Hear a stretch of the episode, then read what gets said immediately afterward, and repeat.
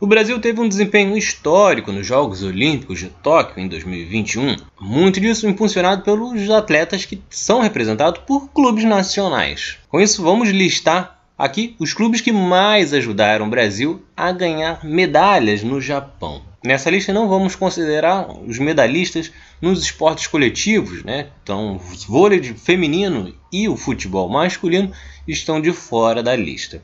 Também não são considerados os atletas que não contam né, com nenhum clube no momento. São os casos do boxe, do skate e do surf. Além também de Thiago Braz, do salto com vara, que era do Pinheiros, mas foi dispensado pelo clube. Desta forma, o grande representante brasileiro foi o Flamengo, que com Rebeca Andrade e Zaquias Queiroz garantiu dois ouros e uma prata um ouro e uma prata com Rebeca Andrade na ginástica e um ouro com Isaquias Queiroz na canoagem.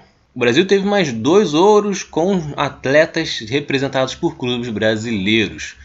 Um do Rio Iate com a dupla Martini Grael e Carrena Kunz na vela e um ouro com o Unisanta através de Ana Marcela Cunha na maratona aquática. No ranking dos clubes, depois aparecem o Minas e o Sojipa, com dois bronzes cada. O Minas, através da natação, com Fernando Scheffer e Bruno Fratos. Já o Sojipa, com o judô, de Maíra Guiar e Daniel Carnin.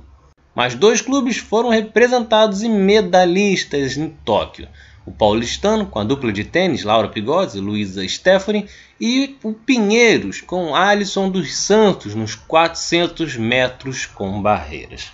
E aí, o que, que você achou do desempenho dos clubes brasileiros nos Jogos Olímpicos que renderam 21 medalhas para o Brasil?